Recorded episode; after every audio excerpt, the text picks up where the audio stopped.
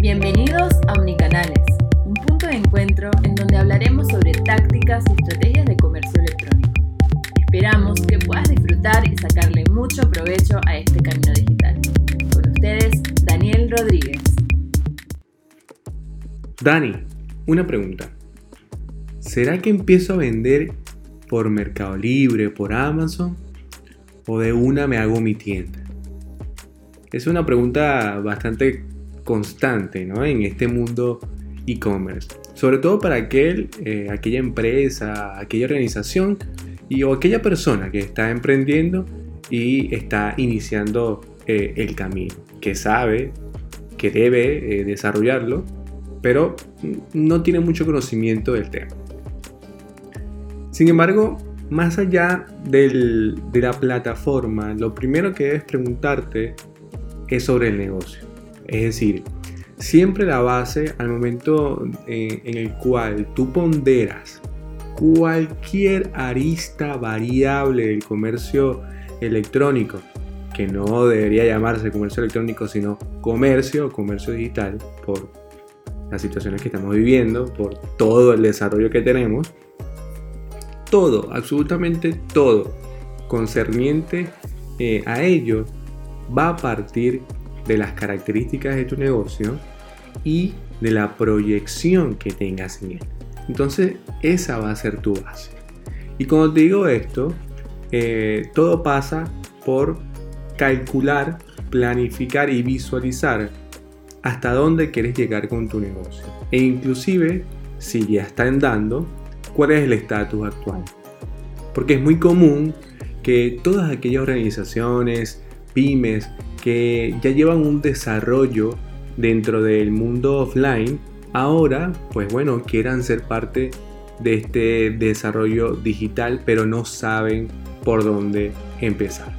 Entonces, para ir avanzando en, en esta ponderación de probabilidades, pues tienes básicamente dos grandes caminos. El camino de armar tu comercio digital y elegir una plataforma para poderte montar sobre ella y edificar tu nuevo canal de venta que sea propio o utilizar eh, aquellas plataformas, sobre todo marketplaces que ya están eh, hechos y, que, eh, digamos, reúnen una comunidad importante de vendedores o de sellers, como se les dice, eh, en la cual, pues bueno, hacen diferentes gestiones y tienes realmente integrado muchísimas opciones.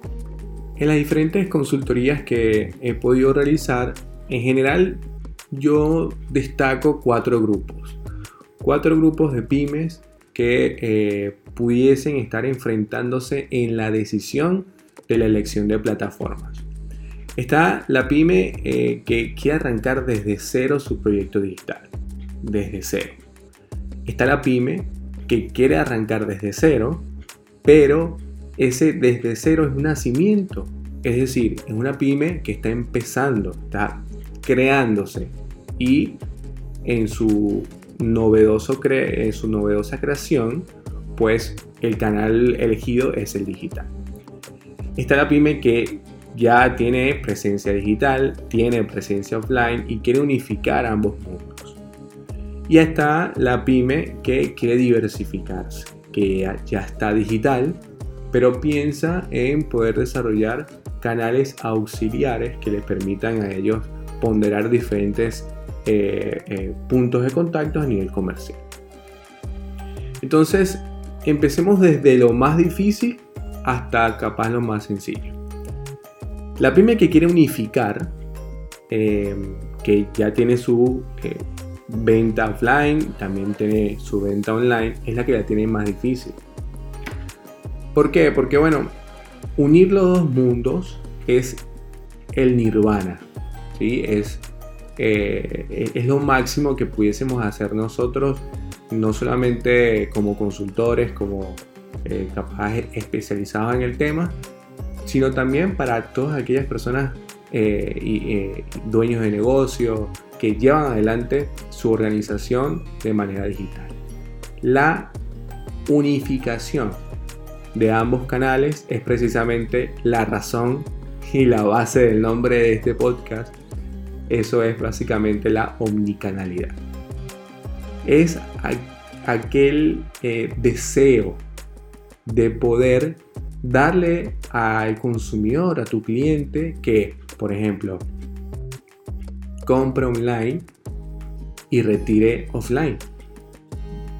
Que cuando vaya a la tienda, al decir un ID específico, sea cédula, DNI, eh, sea un correo, un número telefónico, inmediatamente esa tienda, sea cual sea las sucursales, pueda acceder fácilmente al récord de este cliente y este cliente fácilmente pueda comprar.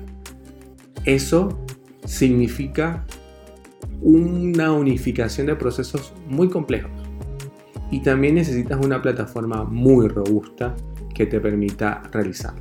En este momento yo considero que hay una plataforma que puede brindar esa capacidad de, de, datos, de almacenamiento de datos, de interrelación de datos, de, eh, eh, digamos, sincronización de la data, no solamente a nivel digital, sino también con puntos de ventas eh, este, físicos y que permita también conexión bajo IoT, ¿no? por la, tecnología IoT, Internet de las Cosas. Entonces, me parece que esta plataforma es Vitex.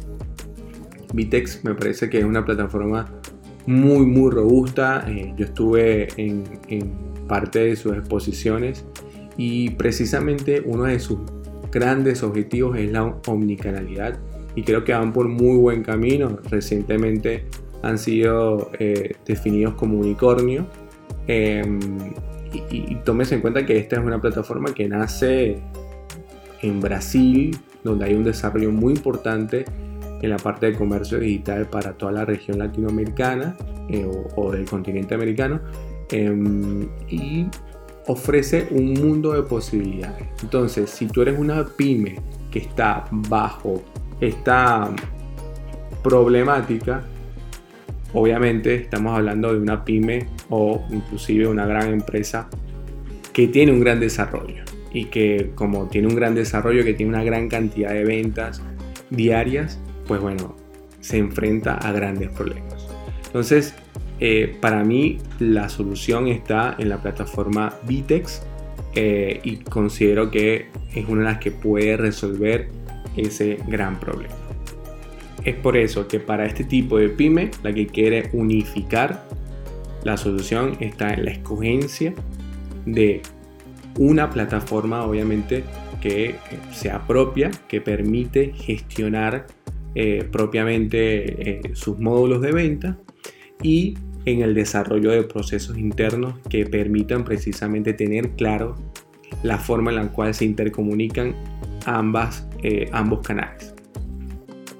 Ahora, si nos vamos por ejemplo a la pyme que quiere diversificación, bueno, una pyme con un carácter eh, diversificado, con un objetivo de diversificación, básicamente me imagino que es una pyme que puede estar teniendo su propia tienda y quiera exponerse en marketplaces o viceversa, que esté en un marketplace y esté probando o quiera probar eh, tener su propia tienda. Entonces, cuando hablamos de marketplaces en América, hablamos principalmente de Mercado Libre, obviamente exceptuando Estados Unidos.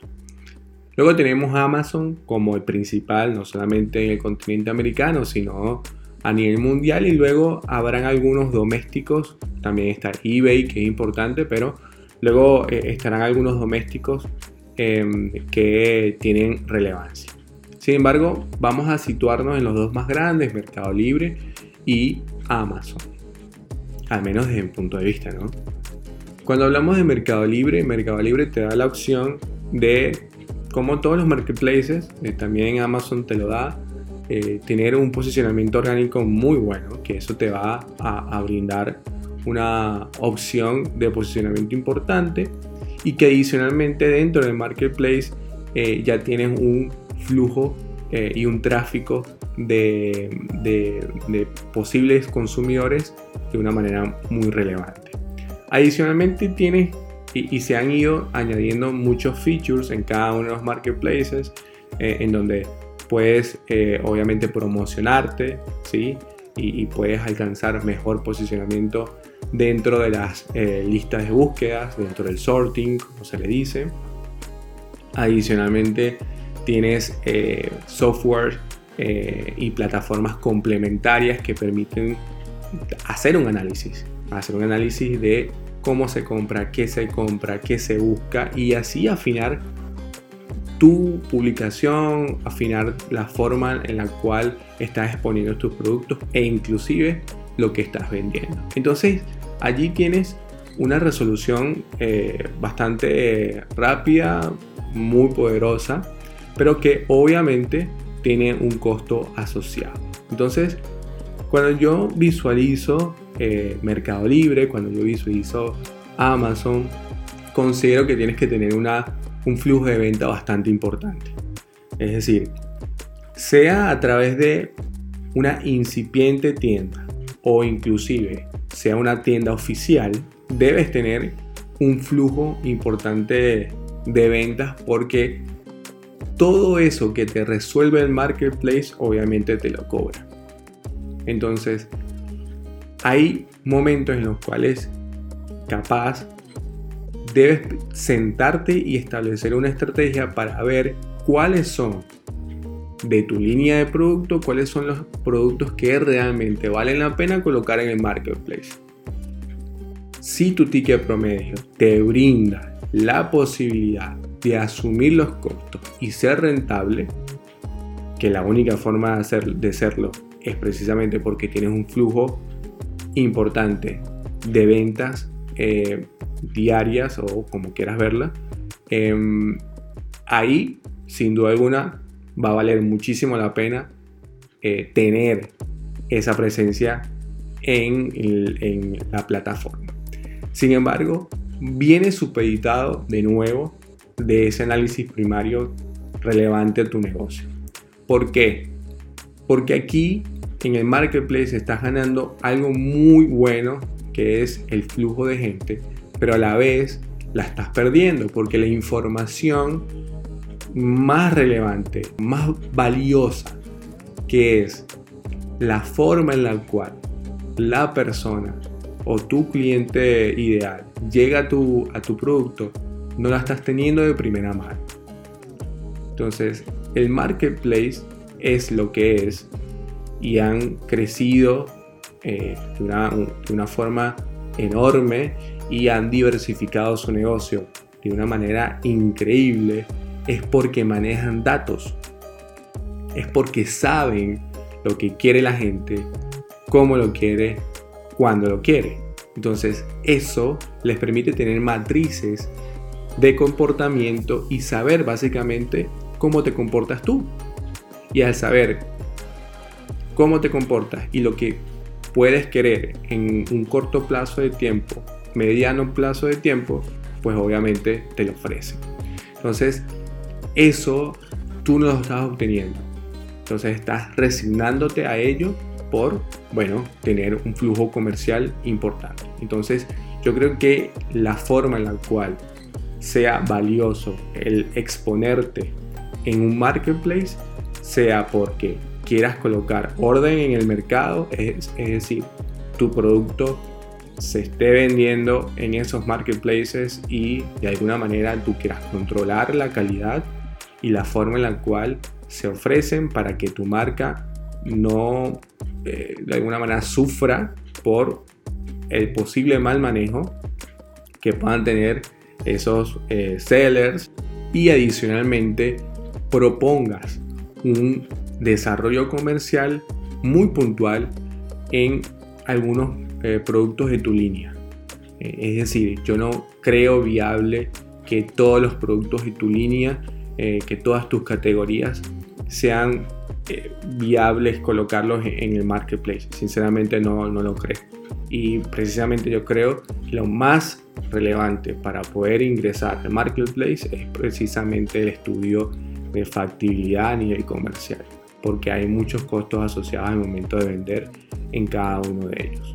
Ahora, en el caso contrario, en el cual estás en el marketplace y quieres ir abriéndote a la tienda eh, propia, bueno, principalmente el movimiento se viene por un tema de márgenes, eso no tiene duda.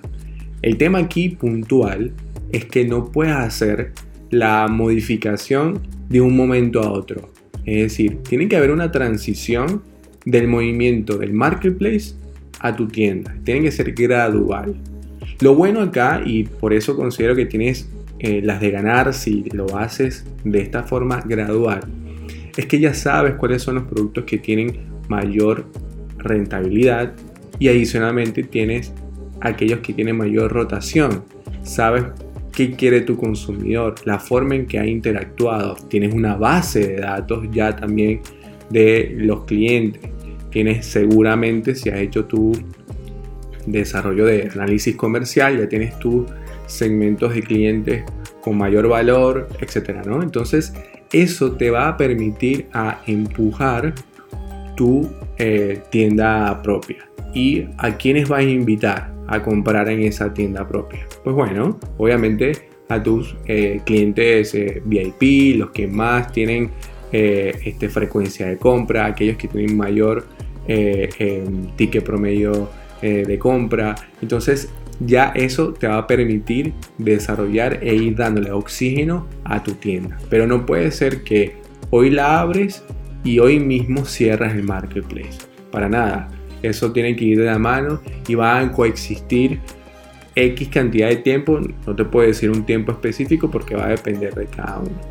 Ahora, aquí empezamos a hablar de un tema importante porque aquí son, eh, hablamos de la elección de la plataforma. ¿Qué plataforma elegimos? Bueno, Existen muchísimas en el mercado, ¿no? Y va a depender también de eso que te comentaba al principio, de cuál es tu estimación y cuál es el escalamiento que tú tienes proyectado para tu negocio. En Latinoamérica se utilizan, por ejemplo, tienda nube, se, utiliza Shopify. Eh, hay una que te comenté en episodios anteriores como Jump Seller, muy muy parecida a Shopify. Em, y se utilizan las que han sido eh, siempre conocidas, como por ejemplo Magento, eh, todo lo que es WooCommerce, que ahí te va a colocar un pequeño asterisco porque mm, a veces he tenido encontronazos, cuando yo digo encontronazos es capaz discusión a nivel de, ideas con, con, personas que dicen que WooCommerce es muy bueno. A mí me parece eh, que WooCommerce no es una plataforma e-commerce, debe desterrarse esa opinión y esa idea de que WooCommerce es un comercio electrónico cuando es un plugin y es un plugin que corre bajo una plataforma de manejo de contenidos que es WordPress y no es una plataforma e-commerce para e-commerce definida desde su concepción eh, originalmente para eh, eh, e-commerce y para el comercio electrónico. Me parece que es un parche. Y en lo personal, las dos, han, sido dos experiencias solamente que he tenido en WooCommerce, han sido malas, han terminado mal, porque se necesitan varios plugins para poder avanzar con las configuraciones, digamos, personalizadas, como deben ser en cualquier e-commerce eh, y se sabe, y eso es de conocimiento público, que dentro del sistema WordPress, mientras más plugins coloques, más se ralentiza eh, eh, digamos, la web, ¿no? El, producto final. Y eso no escapa de WooCommerce. Y he visto, por ejemplo, que integraciones con, em, digamos, plugins de de envío eh, con las Millers, por ejemplo, o simplemente con couriers, hacen que se caiga la página. Entonces, no es un tema de servidor, te lo puedo decir porque es lo primero que, vimos, eh, sino que simplemente se caía la página. Entonces, en esas dos ocasiones pasó lo mismo y bueno, yo en lo personal le hice la X a WooCommerce. Pero bueno, obviamente todo depende de la opinión y, digamos la, posición de cada quien. Entonces, bueno, como te decía, están todas esas plataformas. Desde mi punto de vista, si me preguntas hoy, ah, yo me siento muy cómodo y me parece muy buena, muy maleable y con bastante escalabilidad. Shopify eh, y Magento me parece que al igual que PrestaShop son eh, plataformas bastante robustas también, pero te van a eh, pedir conocimiento técnico importante.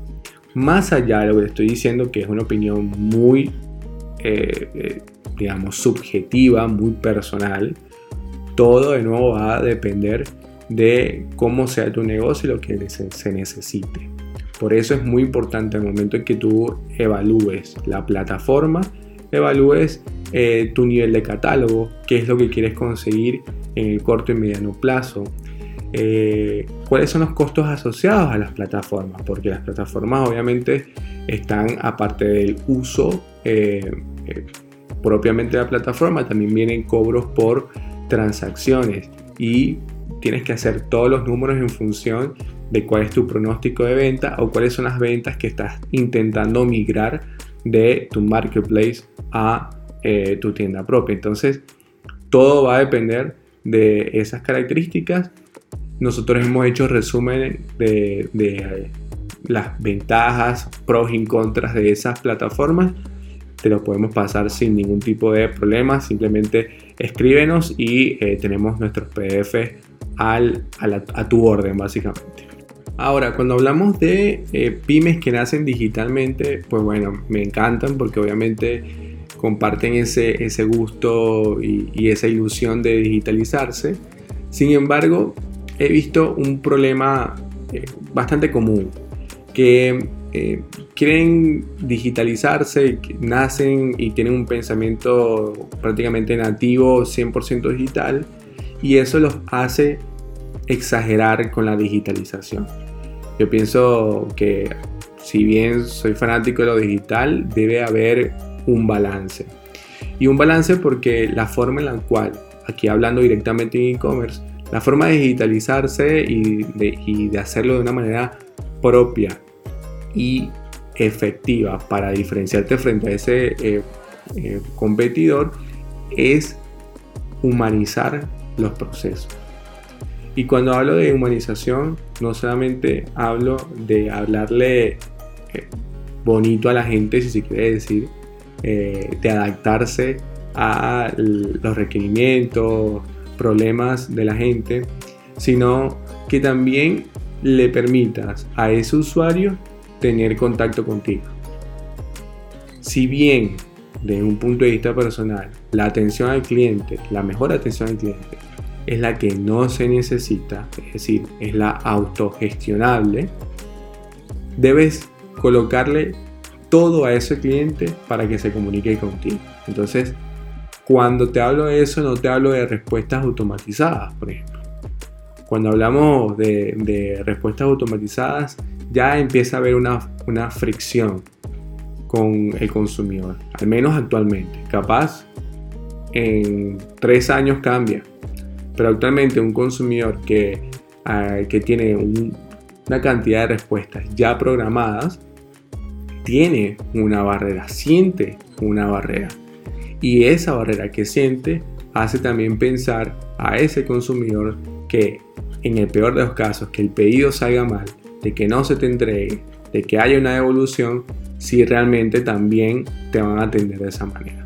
Entonces, si bien existen eh, esas eh, mensajería de una manera instantánea ya programada, hay opciones que te permiten colocar chat híbridos, chat con inteligencia artificial, chat en vivos, que eh, de alguna manera le dan la opción a ese consumidor a tener un contacto humano. Y eso es importante.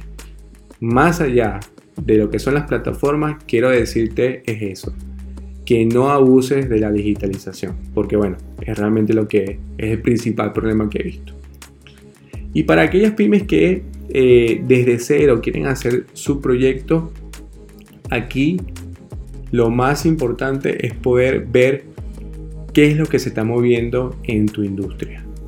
Si quieres hacer, por ejemplo, un B2B, si quieres hacer un B2C, es decir, un e-commerce para empresas o un e-commerce directamente al consumidor. Y adicionalmente, ver los líderes de tu mercado.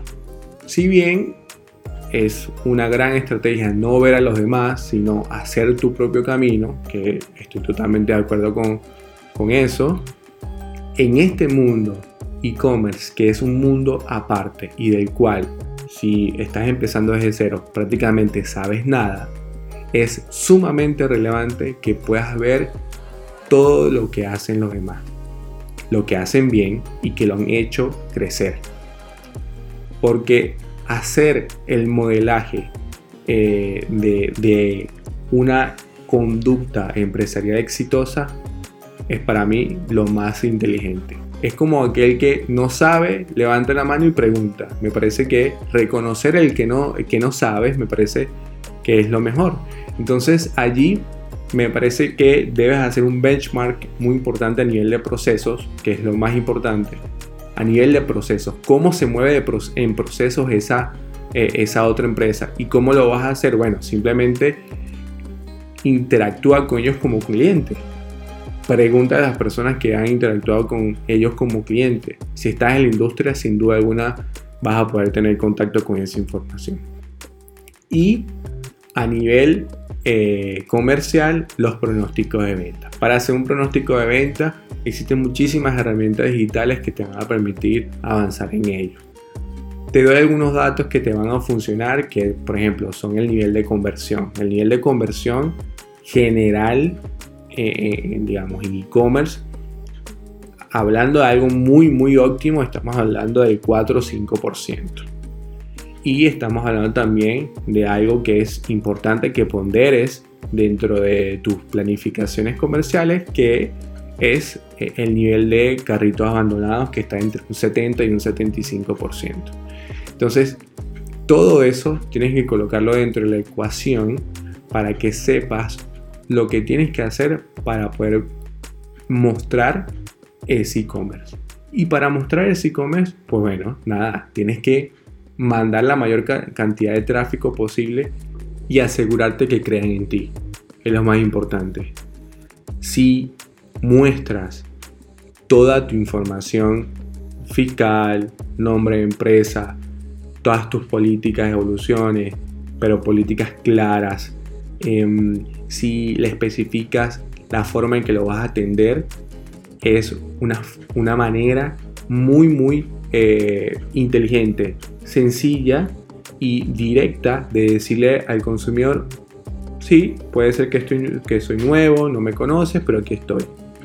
Entonces, cuando te le presentas sin ningún tipo de máscara al cliente eh, con tu e-commerce, le vas a brindar una gran eh, opción de tener una experiencia exitosa dentro de tu plataforma e-commerce y obviamente eh, beneficioso y exitoso para ti. Esto eh, cuando lo colocas en tu planificación comercial es un, eh, es un factor que te va a mover muchísimo la aguja porque siempre se dice, al menos en estas pymes que, están empezando y están desde cero en su desarrollo de e-commerce, bueno, queremos llegar en, tres meses a esta cantidad de clientes con esta cantidad de valor. Bueno, pero muy, muy pocas eh, dentro de lo que he visto se preguntan, ¿cómo hago para llegar de, a ese número y luego sobrepasarlo? Pues bueno, está muy claro. Para que tú puedas pasar, no sé, de 100 eh, pedidos al mes con un valor, no sé, 15 eh, mil dólares mensuales de pasarlo de 100 a 300 y de 15.000 a 45.000, tienes que colocar sobre nubes de algodón a esos primeros clientes, a esos primeros 100 eh, pedidos que hiciste o esas primeros 100 personas que eh, te hicieron el pedido. Y tienes que darle el mayor confort, porque es la única manera, es la única manera que vas a poder eh, conseguir y, desarrollar un, un, esquema autosustentable y que tenga escalabilidad en el tiempo a nivel e-commerce. Así que considero que eso es lo más relevante en este caso. Así que bueno, en el episodio del día de hoy eh, vimos cuatro escenarios donde hablamos de pymes, pymes que empiezan desde cero, que nacen 100% digital, pymes que eh, ya están vendiendo en el canal digital, también están vendiendo en el canal offline y quieren unificarlo con el santo grial llamado omnicanalidad y pymes que quieren diversificarse. Todo esto enmarcado en eh, plataformas. ¿Qué plataforma utilizar? ¿Cuáles son las que más se adaptan a tu proyecto? Pero como pudiste ver, más allá de la plataforma per se, es hablar, pensar y situalizarte en tu negocio y a partir de allí hacer las validaciones con las características que te ofrecen cada una de esas plataformas tomando en cuenta si ellas te van a, permitir tener el desarrollo que tú quieres en el tiempo. Eso sí, te doy un tip. Si todo va bien eh, en tu e-commerce, en 3, 4 años, lo más probable es que tengas que ya pensar en una migración a otra plataforma o a un nivel superior sobre esa misma plataforma. Porque tu negocio va creciendo y con él van aumentando las necesidades y obviamente eh, eh, digamos, las condiciones sobre el cual está edificado toda tu data y todo tu proceso. Entonces, esto fue el episodio del día de hoy en mi canal. Muchísimas gracias por eh, estar aquí con nosotros y espero que con este review de plataformas y negocios puedas avanzar un poco más. Nos vemos en digital. Gracias por escucharnos. Síguenos en nuestras redes sociales, arroba omnicanales y en tu app favorita de podcast. Nos volvemos a encontrar en el próximo episodio.